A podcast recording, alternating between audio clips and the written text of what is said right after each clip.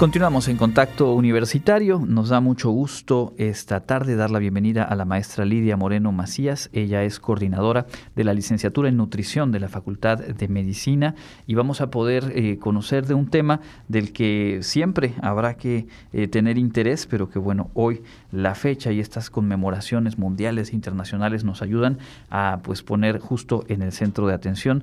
Hablamos de la obesidad y es que hoy eh, se conmemora el Día Mundial de la Obesidad. Maestra, gracias por acompañarnos y bienvenida a Contacto Universitario. Muchas gracias Andrés, muchas gracias a la universidad por eh, invitar a la licenciatura en nutrición en un día tan importante como es este día de la obesidad. Pues eh, iniciemos desde lo más eh, básico. ¿Qué es la obesidad y cómo podemos diferenciarla del sobrepeso? Bien, vamos a hablar que ambas es un exceso de tejido adiposo obesidad y sobrepeso es un exceso de tejido adiposo y la diferencia está en la cantidad del exceso de este tejido adiposo. Utilizamos principalmente o más se utiliza el indicador de índice de masa corporal. Hay puntos de corte que tenemos según edad, según sexo, que están reconocidos a nivel internacional para decir hasta este punto de corte es sobrepeso, porque esta es la cantidad de tejido adiposo que se ha acumulado y que lo clasifica en sobrepeso y cuando es más la cantidad de tejido adiposo que se ha estado acumulando en el organismo, eso le llamamos obesidad. Son puntos de corte establecidos a nivel internacional a partir del índice de masa corporal. Durante mucho tiempo se ha usado este índice, sin embargo, hoy nos queda claro y las recomendaciones internacionales nos mencionan que no es suficiente el índice de masa corporal, porque ya se vio eh, desde hace muchos años que este tejido adiposo tiene unas funciones más ah, específicas cuando se acumula a nivel de abdominal. Y de hecho también la medición de circunferencia cintura en escolares, adolescentes, adultos, también hay una clasificación de obesidad abdominal si hay más tejido de los puntos de corte, que en el caso de los adultos para mujeres es de 80 centímetros, 80-90, en hombres es de 90 a 100 centímetros, cuando este tejido, esta, circunferencia cintura en adultos excede de estos valores, quiere decir que la cantidad de tejido adiposo que se ha acumulado en esta zona ya nos pone en riesgo cardiovascular. Y que es justamente eh, este y otros riesgos lo que hace pues que se vuelva muy importante tener esta información a la mano, retomarla eh, pues con regularidad y creo que quienes nos escuchan si tienen a la mano una cinta métrica pues ahora mismo pueden ir tomando dato más allá de cómo uno pueda percibir o no eh, su propia condición física. ¿Qué factores están involucrados y dan lugar a la obesidad?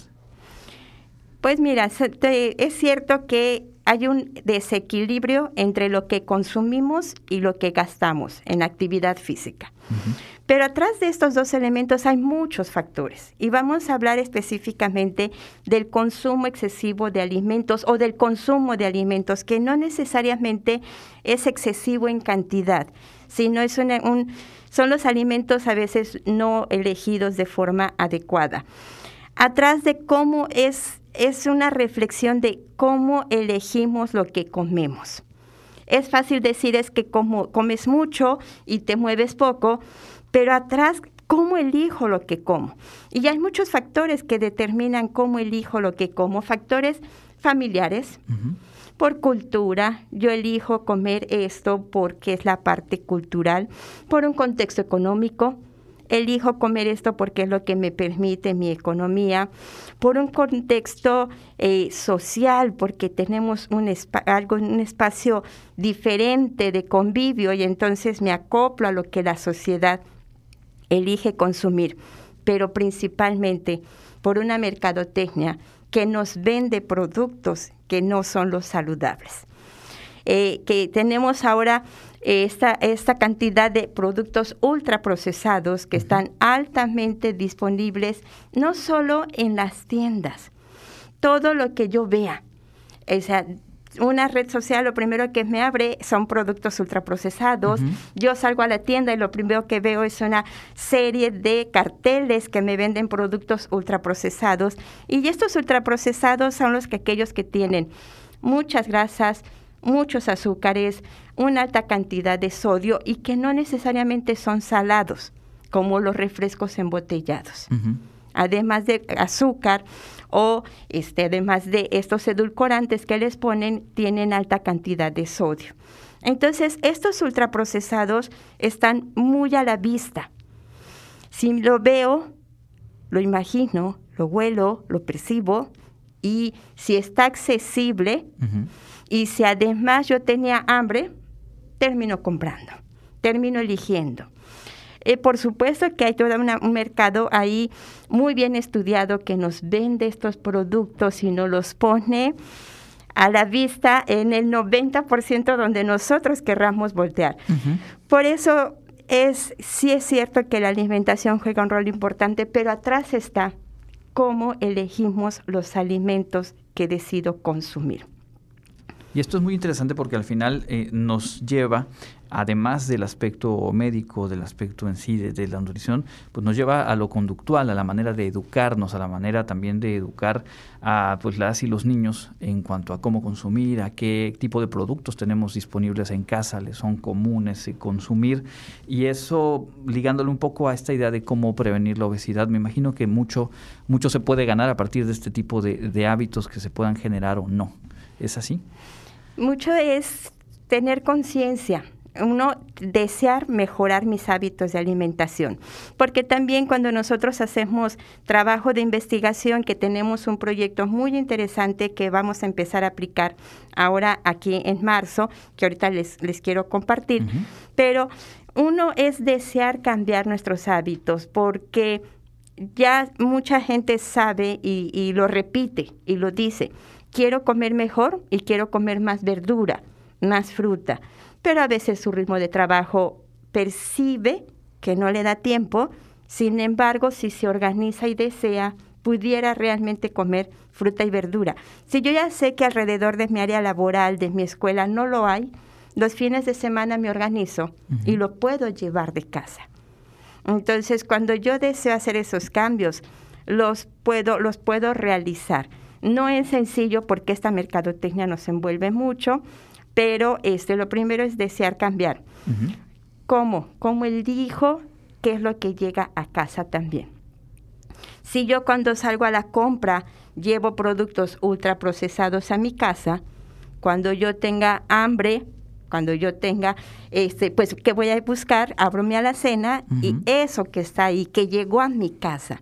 Si desde el momento que ya salgo a la compra elijo otros productos que decido que sean más saludables, que ya reconozco, porque me lo han repetido. Y, es importante, es frutas, si es cierto, tienen todo un sustento muy bien respaldado de por qué las frutas de temporada son más económicas y nos favorecen las verduras, el consumo de bebidas no endulzadas. Si eso llega a casa, eso voy a elegir. Pero si de entrada cuando yo salgo a comprar, compro las que me dan de oferta, eso es lo que voy a llegar a casa, que no necesariamente es lo más saludable. Por supuesto. Eh, sobre este trabajo de investigación que, están eh, eh, emprendiendo, ¿qué nos puede compartir? Es un trabajo muy interesante que la universidad, la licenciatura en nutrición de la UADI, vamos a realizar con el Instituto Nacional de Salud Pública, con la doctora Teresa Chama, que ella es la que liderea las encuestas de salud y nutrición en México. Ella nos ha invitado, junto con el Instituto Nacional de Ciencias Médicas y Nutrición, para que precisamente en Yucatán, que en preescolares está elevado el riesgo de exceso de peso, porque estamos muy expuestos a estos productos, este, vamos a hacer una, una intervención en escolares junto con Secretaría de Salud, Dirección de Nutrición de la Secretaría de Salud de Yucatán y CGI, vamos a hacer una intervención precisamente abarcando lo que corresponde a hábitos de alimentación, actividad física, pero aspectos también socioemocionales. Cuando yo también estoy pasando por un estado emocional depresivo o de ansiedad me puede llevar también a elegir alimentos que no son los más saludables. Entonces vamos a trabajar con escolares de áreas urbanas, semiurbanas y rurales para eh, con una intervención integral.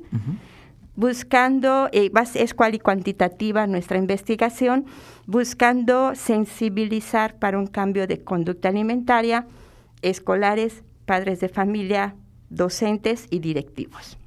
Es decir, una mirada eh, desde diferentes disciplinas y además abarcando diferentes dimensiones, digamos, de, esta situación, con miras a, tener datos más claros y con ello emprender acciones efectivas contra la obesidad.